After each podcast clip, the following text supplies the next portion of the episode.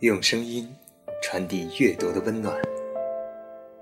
欢迎收听小野电台，我是主播包包。今天为大家带来的文章是杨元壮先生的文章《花开相伴，花落相随》。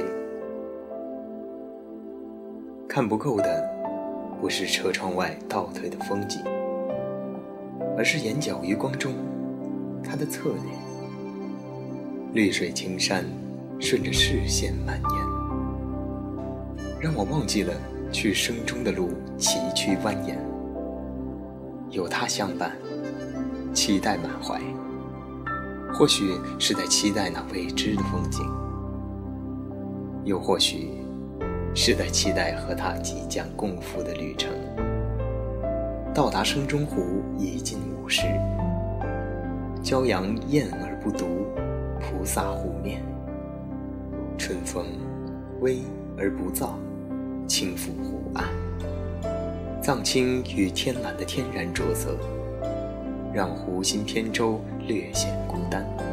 不过还好，有我和他来与之为伴。或许是因为她美，所以让风景更宜人；又或许是因为风景丽，所以。才让它更令我动心。漫步竹林小道，竹枝触手可及，竹叶上还有些许未干的朝露，一静，让人舍不得出声打破。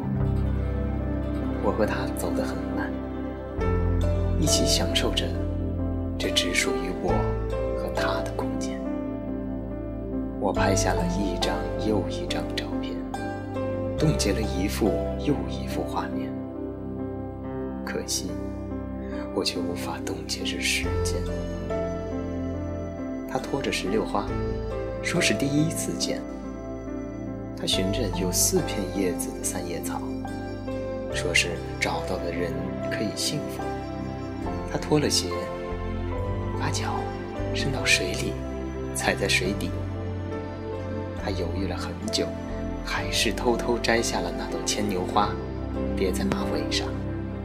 我只是静静的等，偷偷的看，微微的笑。不时有鱼跃出水面，一展身姿。无意中激起的一片片水花，让波光粼粼变为碧波荡漾。零星的几个钓鱼老翁，正悠然自得。这里没有名，只有世外桃源般的惬意；这里没有利，只有人间仙境般的恬适。鱼之乐，我不知，但我知道我和他很快乐。爱是什么？很简单，快乐时光和美好回忆。这是我曾听过最美的情话，没有之一。离开时已近傍晚，回首望去，如镜湖面拉下空灵天。斜阳余晖，留下山峦剪影。他们未必彼此拥有，但他们至少相伴相随。花开的时候，一路芬芳，漫天春色；花落的时候，一片清风，满山果香。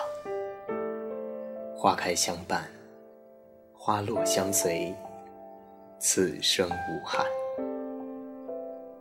这篇文章到这里就全部结束了，感谢您的收听，我们下期再见。本节目由小野电台提供，用声音传递阅读的温暖。感谢您的收听。